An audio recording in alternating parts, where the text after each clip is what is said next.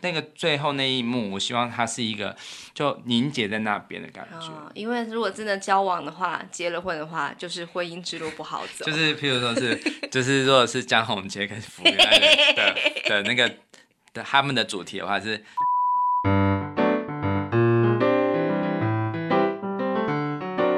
欢迎收听夫妻纯聊天之音乐人间观察室之夫妻好奸情。哎、欸，你这样不行。我刚刚是故意讲错的。我知道，因为你知道现在有一对奸情在发生。你在影射谁啦？你知道最近最火红的话题是？我知道啊，可是别人的婚姻事跟我们屁事啊！哎、欸，大家还不知道是什么？就福原爱跟江宏杰啊。对，而且我为什么要讲他们呢？是因为江宏杰就是我们今天的主角，就是。双鱼座的哦，然后不要随便把人家带入哦，这很危险。然后福原爱是天蝎座哦，然后呢，这两个星座啊，通常都被大家誉为就是非常非常适合的一对伴侣。哎，怎样？这都是水象。对，然后呃，天蝎座的人就是比较怎么说，就是比较会控制别人，哦、他他有一点就是虐待人的基因在里面。但是被人家 你要掉粉了啦你！但是双鱼座就是很容易被虐，你又要掉粉了啦你！没有啦，害惨我们节目啊！这是占星师说的，oh, 立刻推给别人。哦，oh, 然后呢？好啦，没有啦。其实我觉得这个不管是哪一对，就是再怎么样不速配或者怎么样，其实呃谈恋爱都是容易的，嗯、但是婚姻之路真的不好走，超级不好走，荆棘满布，崎岖不平。对啊，所以就是呃，我我现在就在不是来评论说谁对谁错，欸、对，就是我觉得一个巴掌拍不响，他们会分开，其实绝对不是一个人造成的，欸、绝对是两个人都有就是可以修改的地方。嗯，可是其实就是我我觉得我们不需要像一些网友一样，就是只是选边站。或者是要出征谁的脸书之类的。对，虽然说福原爱她是呃，就是因为被拍到有外遇嘛，那真的是感觉上面是比较难立场难脱罪的，对立场比较岌岌可危。哎，对，但是我觉得，嗯，说穿了，其实应该也是家庭的问题很重了。嗯，对，就是江宏杰，他是大家庭，用一种很。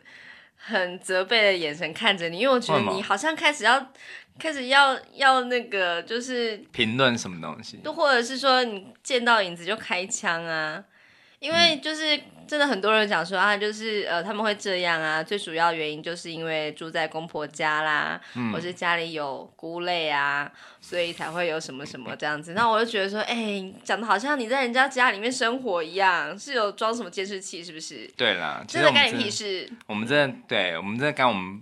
就是没事这样子，然后呢？对，但是呃，就是嗯，就是我觉得双鱼座的人呢、啊，他们可能真的常常会把一些问题当做没事哦。Oh. 对，就是第一个是他们其实还蛮常执迷不悟的，嗯，对啊，所以也许他们应该都有发现问题，但是呃，我觉得小爱他是真的呃，算是比较。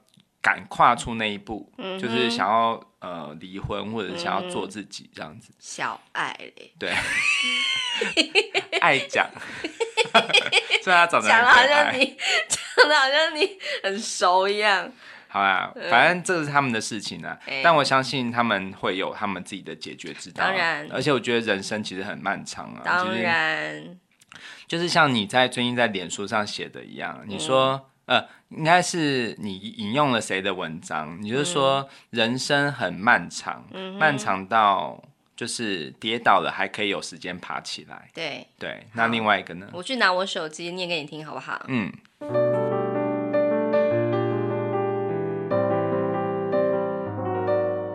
好。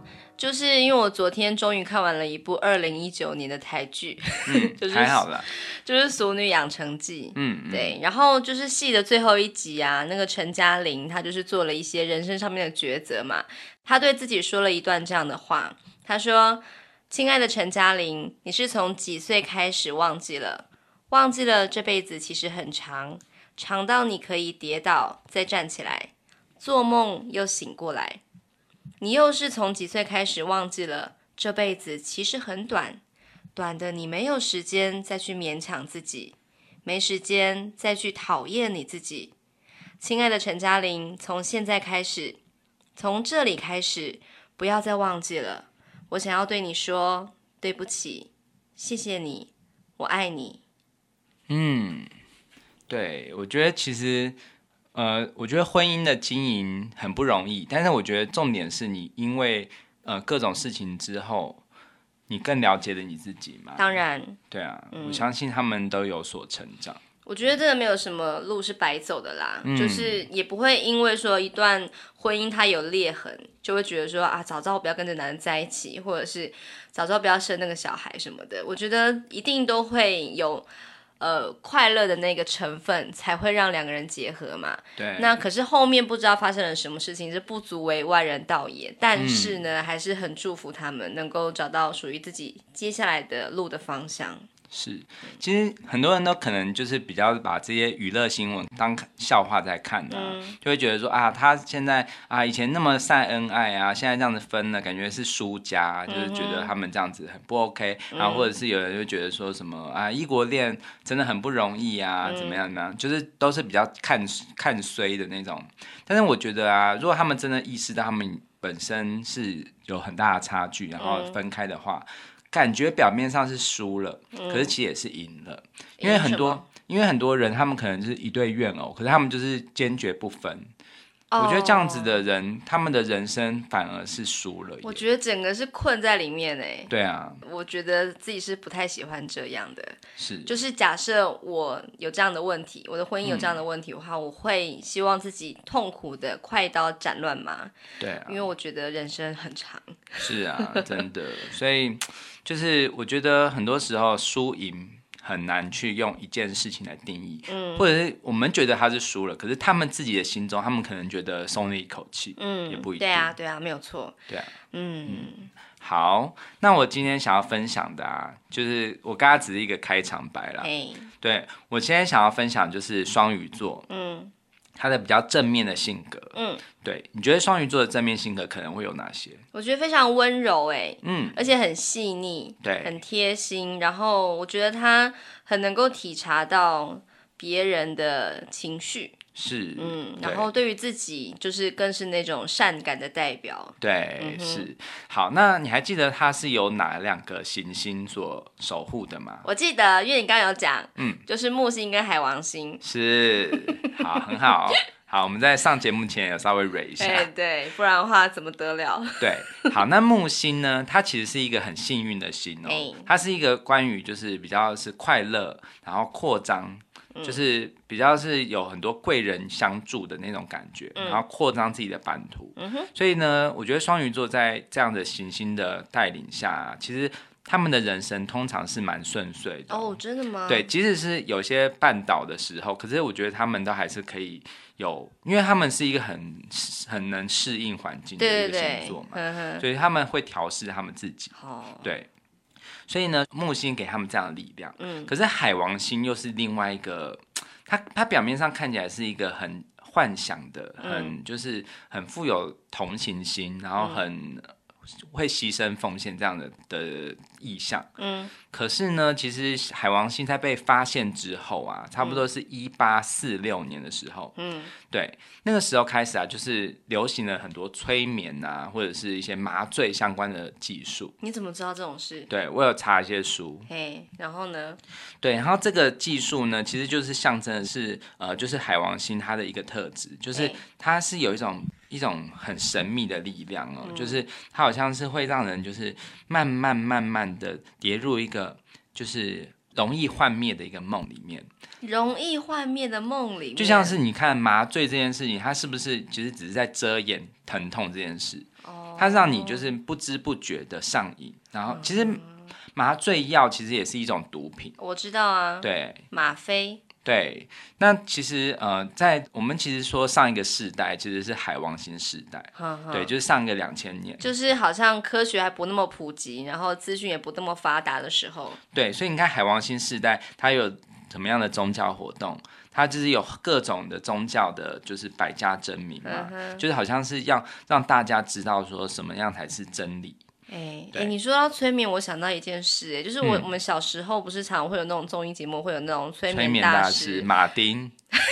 然后就叫那个什么现场的观众，也也不知道是不是先 say 好的，嗯，然后就请他们排排坐在那个舞台上面，然后他们就会说啊，就是你现在要干嘛？然后那些人就是会做一些动作嘛，嗯，就是那个催眠师叫他们做的动作，他们就会做的一些很疯狂的举动，然后后来就突然醒过来了，在一个弹指之后，对，这样。真的吗？我觉得 有点有点值得存疑耶，嗯，那。对，我就觉得很奇妙，嗯、可是好像那个催眠好像真的是一门很厉害的学问，嗯，因为好像就是像是据我所知，一些心理的治疗啊，好像可以用这个方式来，就是呃让人舒服一些，或者是有一些不同的，什么我不知道啦。对啊，像你，你说毒品的，就是一些迷幻药的东西啊，它如果是呃正确的。非常微量的使用，它可以帮助在手术上面，对啊对啊，可以让人减轻疼痛嘛。这也是我觉得海王星的一个好的一面了。嘿嘿。可是海王星如果是带领着大家，就是好像继续的往那个就是比较容易幻灭的那种梦想前进的话，嗯，它可能就会让人上瘾。嗯，对，就是像呃毒品啊，嗯、侵害。毒品侵害我们的就是意志力，嗯哼，对，然后还有很多不可知的一些幻想，嗯，比如说我觉得如果有些人很宗教狂热，嗯，我觉得那样子太过过分的那种相信某一个理论，嗯，其实也不是一件很健康的事情，嗯，对，所以我我，我即使是我在做星座这个单元，可是我也是一直提醒自己说，人其实是很复杂的，对，其实不要完全的去相信，嗯哼，对，我觉得还是要相信自己，嗯，对，他可以有很多好的一些。就是带你做一个比较好的决定，嗯，但是呢，其实即使最后你做出来的事情不如预期，嗯，你也是要去呃让自己可以好过一点，嗯哼，不要像你那天花了五千块一样，对对对，没错，记得要敷哈，敷你的眼膜，好好好，等一下下节目就来敷，好。好，那我现在要弹一首，就是我呃感受一下双鱼座的感受.感觉，我去来即兴一段。Uh. 好，那我先跟大家讲我大概的一个创作理念哦.就是大家在听的时候可以注意一下，就是双鱼座的记号啊，其实就是两只鱼，嗯，在反方向游，对的那个、嗯、那个感觉嘛，对。所以呢，其实我第一个想法就是我的左手是往从上往下。就好像是一只鱼从右边游到左边，嗯，所以我等一下我的手，我的左手会是这样子的旋律，这样子，好，但是我的右手呢，就是会是，当然是旋律，但是我主要的旋律会比较发展的是第一句是往上面走的，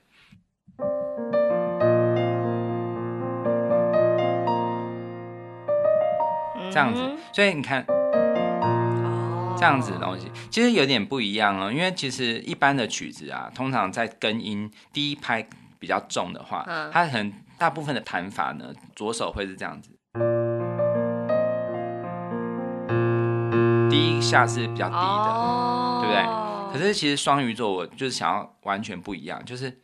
先从高的开始出发，对，这样会有一种怎么样？有一种我觉得，其实如果我在写一个在漂流在大海中，哦、因为其实双鱼座，你就想象是一只鱼，它在游的感觉，对，它它不会是这么的，这样子的话，感觉是受到地心引力的影响比较多，嗯，就是我的根音比较重，嗯，好像踩到地面，可是这样比较像是在漂浮的感觉，哦、我自己的幻想。对，然后我的旋律啊，其实你会觉得它很优美，其实很像是很温柔，嗯、就像你刚刚讲到的，就是很有很有同理心，嗯，对，所以它会抚慰你的心，嗯。可是，在某些时候的和弦上面，我会感觉还是有点悲伤。那个悲伤是我比较想象的，不是只是呃，就是非常无病呻吟的悲伤，而是它是有一点点牺牲奉献型的，嗯，对。像如果你等下听到有一些和弦是。这样子，这个地方，这样子的感觉，其实就很像是我把自己献出来，然后很奉献。哇塞！对，其实怎么有一种妈妈的爱的感觉、啊？对，其实双鱼座的人很适合当，我上上次有说过心理咨商师嘛，或者是我觉得很适合这种老人安养院的哦，对，这样子的，的角色，对他很包容，也很就是可以去进入到你的心里，是不是很有耐心啊？对，算是很有耐心，完全不是哎、欸。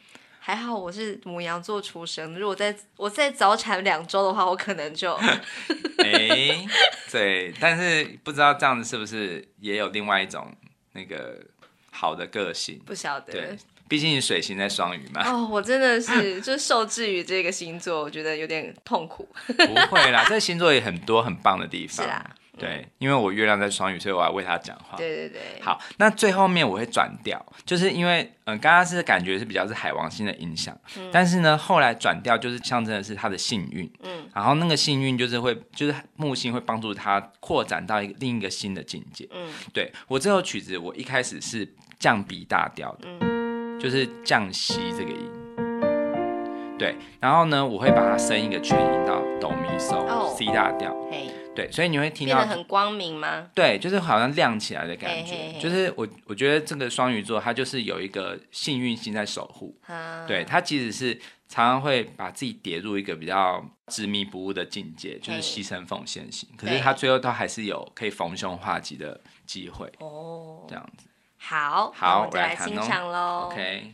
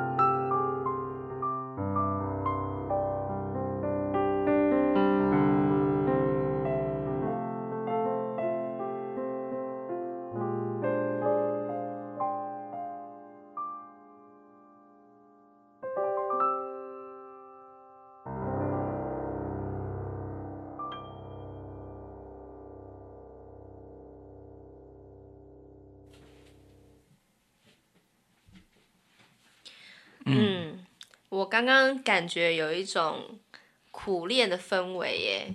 苦练呢、哦？对，好像有一点辛苦的感觉，可是最后还是有来到一个很温暖光明的结尾。对，你刚刚说的苦练，感觉应该是我间奏的时候，就是就是那个，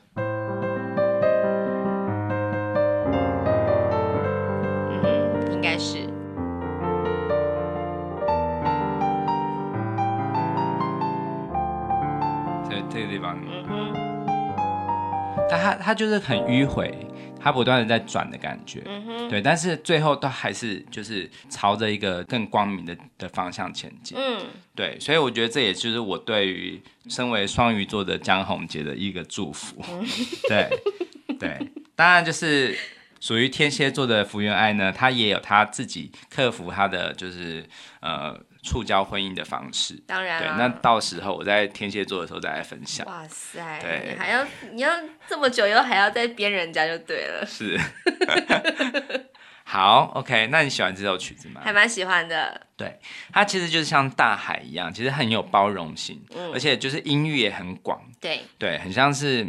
就是他的那个关爱世人的那种程度，其实是无远佛界的，真的，对，很宽阔。我常常想到你啊的那个创作，其实都是非常好听的，嗯、可是不太适合写词，嗯、因为很难唱。哦、嗯，这个没没办法唱。对啊，到底是要杀鸡到什么程度？对啊，我是走纯音乐路线。嘿嘿嘿，嗯嗯，好，那讲到这里啊，我想要来分享，就是一个另外一个我我觉得双鱼座很有。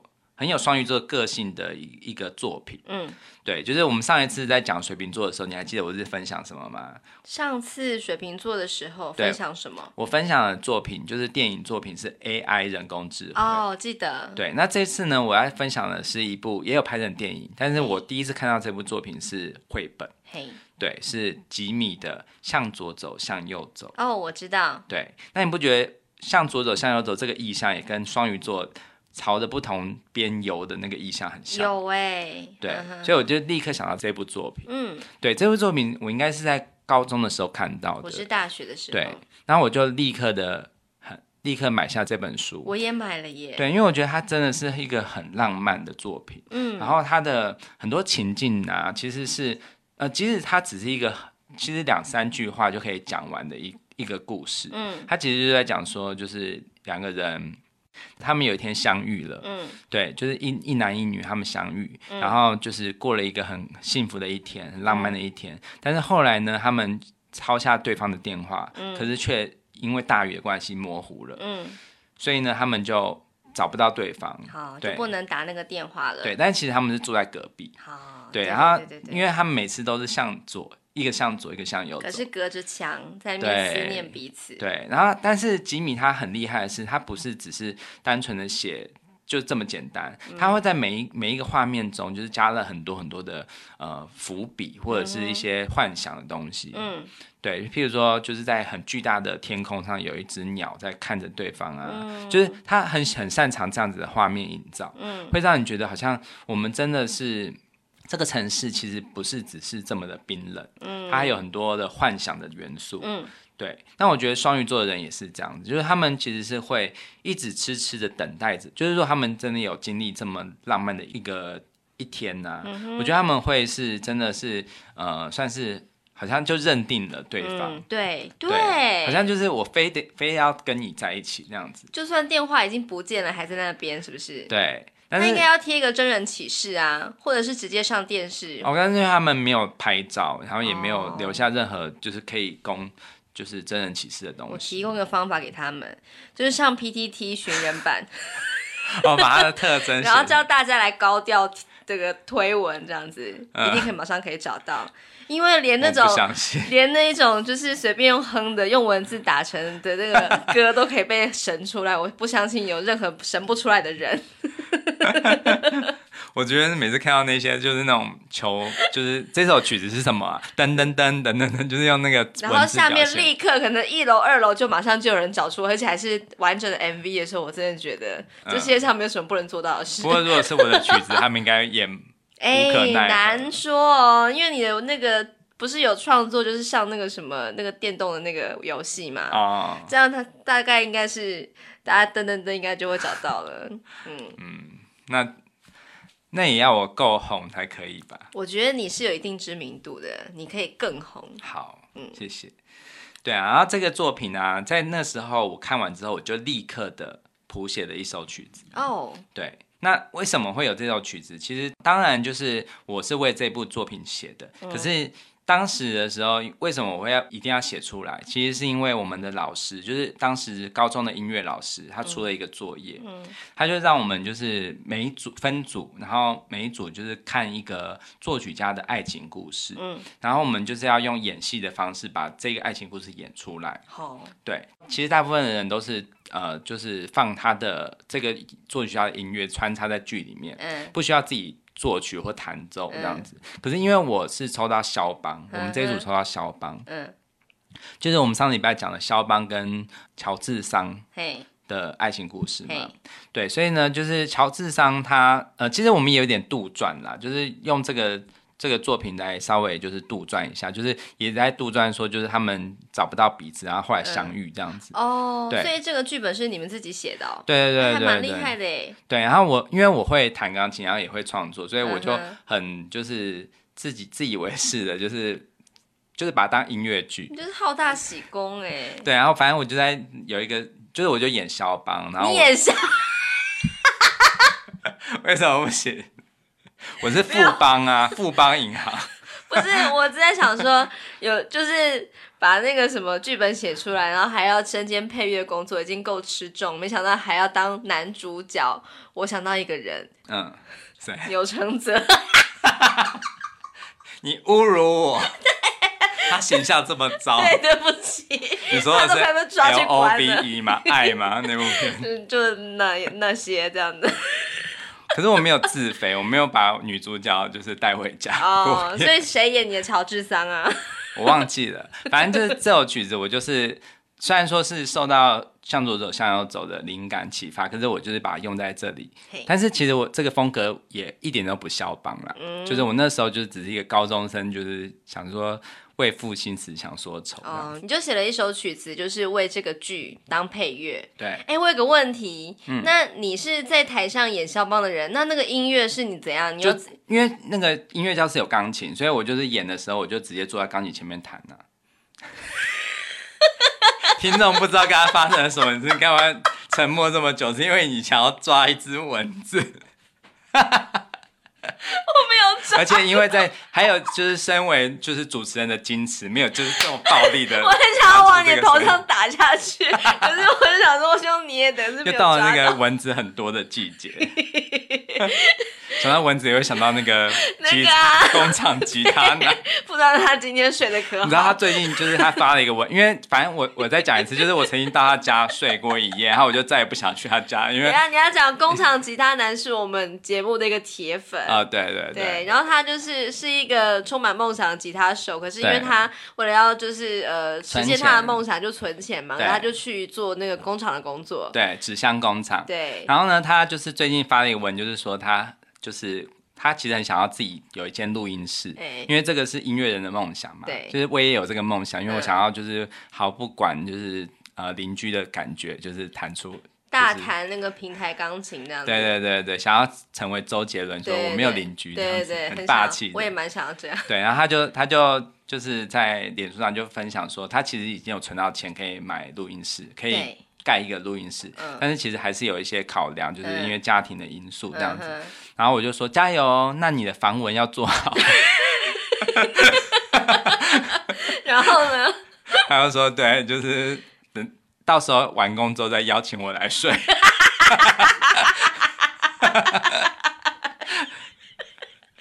因为我之前睡他家那一晚啊，我没有睡觉。因为那个蚊子都在躲在被窝里伺机而动，我真的觉得很痛苦。真难，来的蚊子？它的脚这么有力气，可以就是躲在那个棉被里面。对啊，好歹我们我们家虽然有，但是也只有一两只而已，被我们打用那个电蚊拍电死之后，就不会再出来了。废话，你那个家到底是怎么回事？哎、欸，他那怎样啊？我觉得很有问题耶。我不知道，就是可能是可能大家想要听他弹吉他，会得登革热啦。奇遇登革，奇遇热。我们那时候没有讲到这个，就是我们在讲，因为你不给我讲啊，我本来都已经把我那个剧情都已经写好，你说不要讲那么多的。啊，反正大家自己去看就知道了。对，非常把奇遇，不行，我你都讲了，我就要讲，就是那个奇遇登革热，就讲说，就是外面的人，就是奇遇以外的人呢、啊，跑到那个春日部这个地方，奇遇县的一个地方，嗯、然后被当地的春日部蚊，就是蚊子哈，叮了之后，就会得到类似登革热的这个症状，比方说发高烧啊、呕吐啊。昏倒啊干嘛这样子？对。然后有一个很重要的病症，就是他身上会起疹子。嗯。然后用放大镜照那个疹子，就发现沙，就会发现那个赛达玛那个沙的那个字样，满满的沙，可是都写很都是很小的，所以要放大镜才看得到。哦、对，就需要写清、哦。我以为是很大的，在手腕上面那个。不是，它是蛮密密麻麻都是红疹子啊，哦、这样。然后用那个放大镜照了之后才发现这样。嗯。好啦，我现在弹一首很浪漫的歌，我们不想要就是分心。好，讲这么多都是文字的关系。搞笑的。好，现在我要弹的这首就叫做，我把它取名叫做《下个街角》。嗯，对，而且它是有很多段落的。等下你们会听到，就是它的段落其实是一开始是有点悲伤，就好像是那个下下过大雨之后的那个夜里，他们发现就是他们留的电话就是被。沾湿了，看不出来。嗯，然后呢，之后呢，有一个很温馨的一个旋律，就是回想起过去那一天的发生的种种。嗯，对。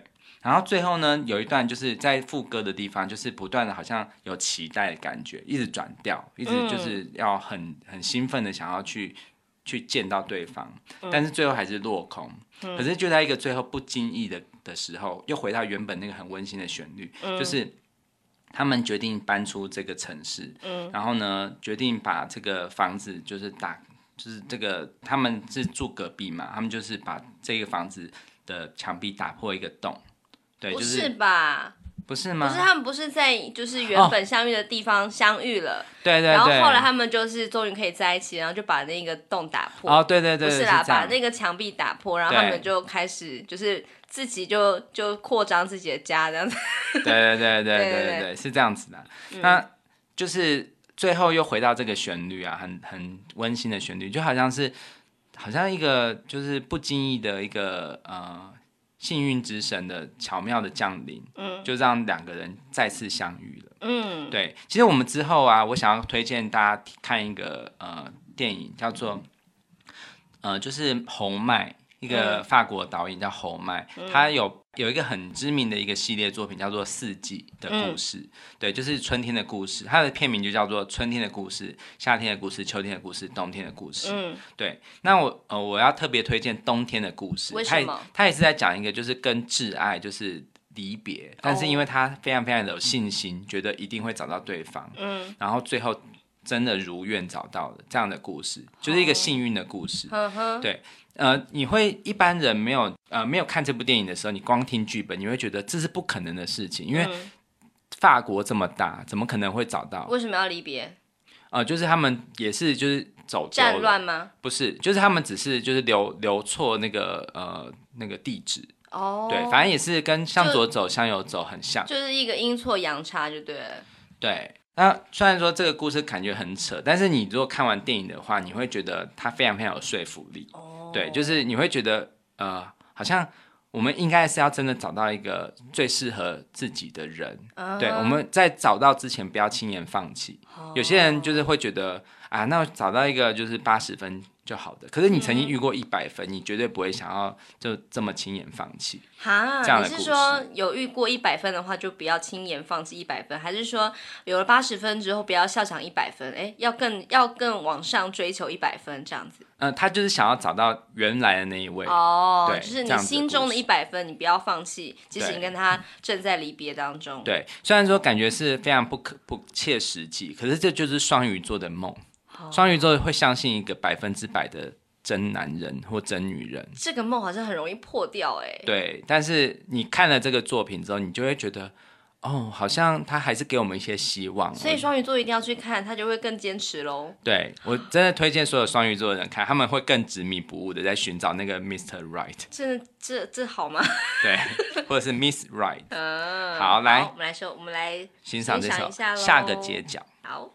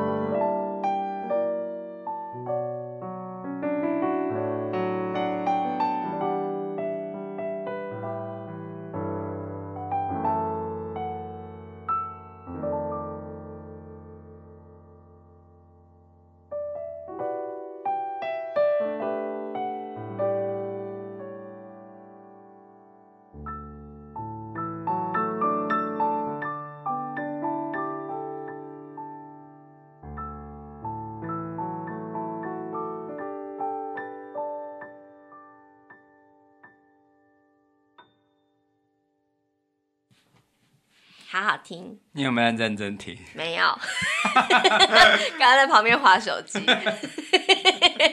可是我有戴着耳机，就觉得很像是来到一个咖啡厅一样，很舒服。哎、曾经有过一个听众跟我讲啊，他说你的音乐、嗯、就是你的爱琴海的专辑啊，非常适合在咖啡厅里面播放、欸。哎，嗯嗯，我也相信。应该是还蛮适合的，对对对。对，嗯，所以你刚刚听，其实你都没有发现我就是特别做什么很巧妙的设计。你现在说一下，让我们来回顾。好，那一开始啊，就是，嗯，这个地方就是很明显的是小调嘛，嗯，所以呢，就是一个很悲伤的感觉，要夜里面就是找不到伴，对，很寂寞，对。然后呢，这里，这里好像是有一种幸运之神要降临的感觉，有哎、欸，有一种。然后我特别想象的是这个啦啦啦啦啦，很像是那个呃，我上个礼拜有提到，就是肖邦的雨滴前奏曲，哦、一直这样子嘛，就很像雨的感觉，厉、欸、害哦。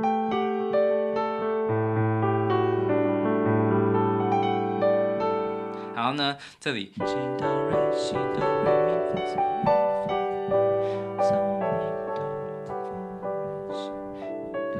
这里感觉很像是，就是不断的把自己再继续一直往下，一直沉淀，一直沉淀，好像一直不断的让自己缓和下来的感觉。嗯，然后，然后这个的时候的主题就是他回到了那个最纯粹的那一个很快乐的那一天的回忆。嗯。就是你回你找到了一个人生中很重要的一个挚爱的时候啊，其实通常那那感觉并不是一个很喧嚣华丽的一段音乐，而反而是这类似这么纯真的，好像是你看到了一个自己，就是好像回到童年的感觉。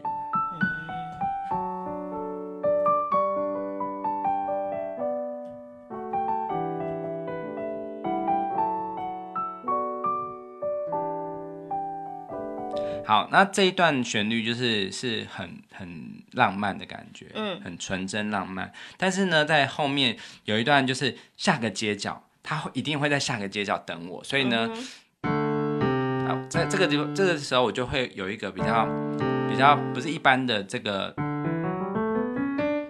原原本这个 D 大调应该会是这样子的这样子的走法，但是我我这个地方是。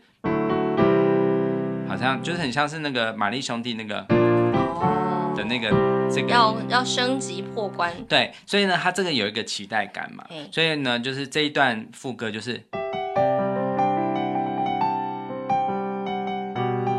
嗯，然后呢，再来一次下再下一个街角呢，这边很好听耶，然后呢。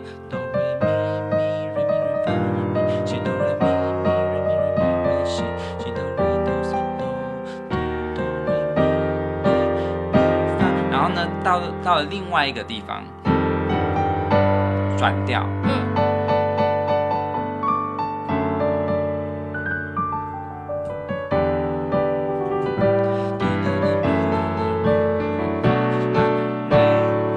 然后这里一个关键的地方就是落空的感觉。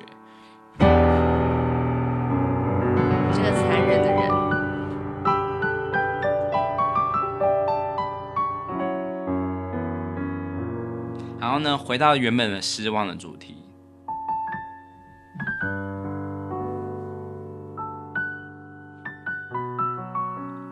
好，一开始的那个，嗯哼，这个这个感觉又回来了。嗯，然后呢，好，最后呢就决定离开这个城市吧。然后呢，在路上面还是回想到那个原本那个很浪漫的一天。但是因为不抱什么期望，所以我的音域是到很高，感觉很像很很微弱的、缥缈的，对，很很就是若有似无的一个旋律。嗯哼，对。然后呢，之后又回到这里，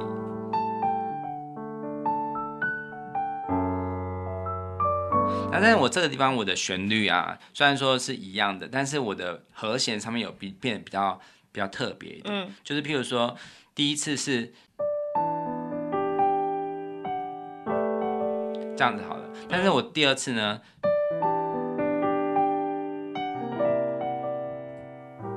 这样子，对。然后呢，最后。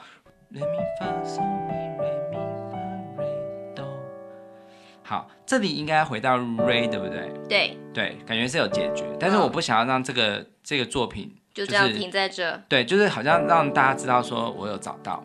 对，我我想要让它变得比较有一点，最后停在一个好像最后他终于看见对方，但是那个、嗯、那个是一瞬间就是成为永恒的感觉，嗯、所以我最后的结尾就是。然后我不弹 Re，我就变成是，好厉害哦！但是最后有一丝希望。对，最后你听哦，就是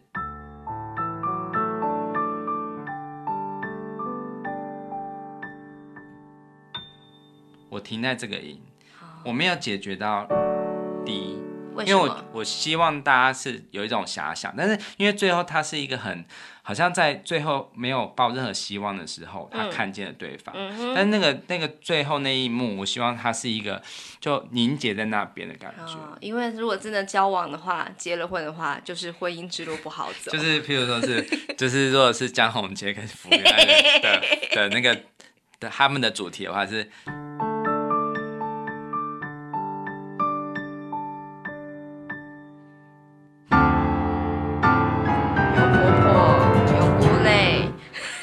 各种的沟通不良，对，还还是有时候，但是我真的有时候觉得那一瞬间也许就是永恒吧。我相信他们的确是相爱过的，当然啊，对啊，真的。所以他们之前放闪，大家可能觉得啊，早知道之后会这样，干嘛那时候要那么放闪？我觉得讲这种话的人都是不懂什么叫做爱情跟婚姻，哎。对啊，真的，嗯，哎，我觉得哈，别人的事情就是不要多嘴啦，嗯，把自己的婚姻关系搞好再说吧。是啊，对啊。好，那其实他们就是一个人向左走，一个人向右走啊。可是我希望，呃，木星的幸运还是可以临到他们身上。嗯，对，就是我觉得他们即使是分开了，可是不一定就就婚姻来说是输了，可是在人生来看，其实人生还很漫长的。是啊，嗯，对啊，他们。也许现在是一个过渡时期，嗯、但是我觉得，我相信他们的未来的人生，对于爱这件事情，对于家庭这件事，他们会有不同的体悟。对，嗯嗯，对，所以希望双鱼的朋友们，就是我相信你们是很有智慧的一群。嗯，对，因为我我曾经有看过一句话，就是好像双鱼座有很多的缺点，然后感觉很像是。这样子星座出生的人，他们就常常会执迷不悟啊什么的，嗯，就是这是一种刻板印象。对。可是呢，那为什么呃双鱼座还是出了这么多伟大的人？嗯，就是譬如说华盛顿啊、嗯、爱因斯坦啊什么的。嗯。为什么双鱼座有可以有这么多的成就？嗯，那是因为他们会思考。哦。对，他们不会只是就是执迷不悟的落在这个情感的泥淖里面，嗯、他还是会想办法去适应这个世界。嗯。对，我相信这个时候就是。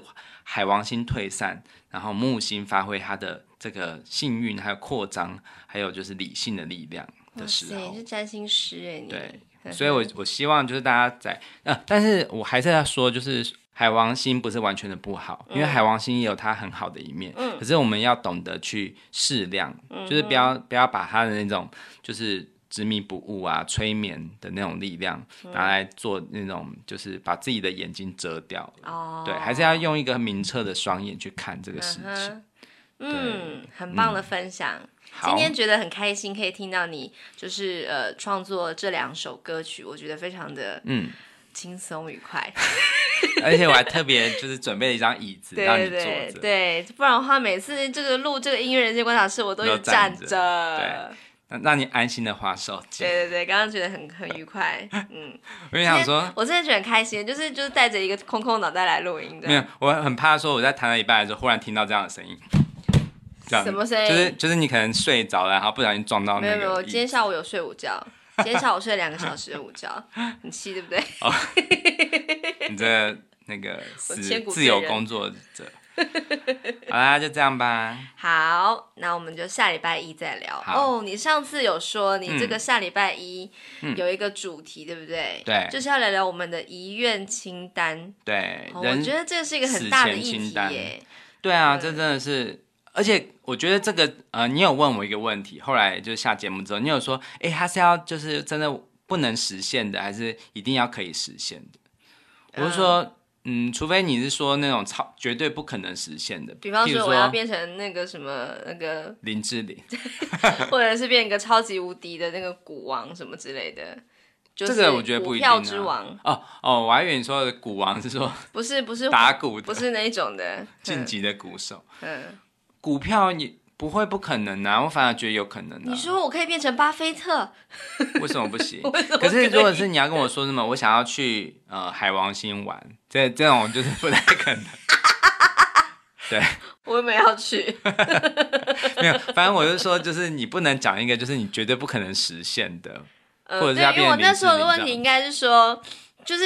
呃，不可能会讲一个就是不可能做到的事情。可是我的意思是说，是那种自己一定要有有办法达成的才可以列在清单里面，还是说那种这种伟大的目标也可以？比方说，呃，想要选一次立委这种，你就觉得好像有点扯这样子的那一种。我指的是这个意思。哎，瓶小瓶子小罐子，听到了没？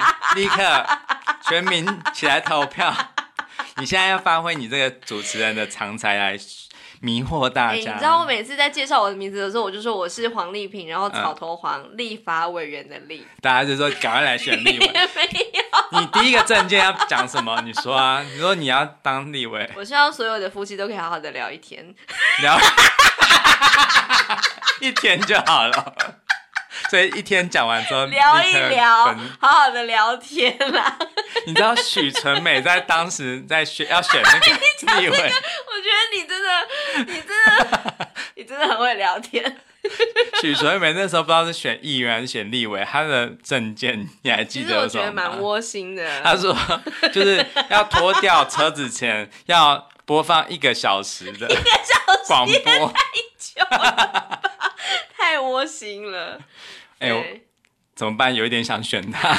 他已经已经不知道退选到哪里去了，好不好？有钱真的可以任性。对，好，首先你要先准备一一笔钱，因为我记得好像选选举我们也要选立委啦。我的意思是说，就是就是任何事情都可以，因为我的意思是说，哈，就是如果做成节目的话，好像就会很多人虎视眈眈，想说这对夫妻讲那么多打高空的话，就看看他们到底有没有什么这个。啊、嗯，就知道开始。对，那我就想说，我是不是要谨言慎行的，就是录这一集，会觉得有点不敢，就是讲太多美梦的事情。嗯，好，那我先说，就是呃，这个遗愿清单，我希望它每一条啊，都会是一个行为，行为，就是、一一件做一件事情，就是它是有动词的那种，它不是一种状态。就是如果你是讲说什么，我想要变得跟谁一样有钱，我觉得这样不太像是遗愿清单。对，我觉得你应该是要说，我要做一件事，就是譬如说，我要买五百张台积电这样子。对，譬如说我举我举一个例子，就是像他们那个一路玩到挂那部电影里面，他们就是说我要高空弹跳，嗯、我要去开赛车，嗯嗯，然后我要去，呃呃，就是亲一位陌生女子，哎呀，对，然后还有就是我要看一位最美的女孩，呃，就是我要笑到流眼泪，这个我每天都有，有有，我现在已经流眼泪了，对。然后反正就是类似这样的的事情，然后或者是我要做一个超级高级的一个一个饭店，类似这样子的哦。对，好、嗯、，OK，哎，我们要不要先就是设定一个数字啊？不然聊个没完。十个，十个，一人十个。好，好，然后就是录音之前先不能让对方知道嘛。对对对，直接讲的。全球首播。OK OK，好，好，那就下礼拜一再聊喽。OK，拜拜。好，拜拜。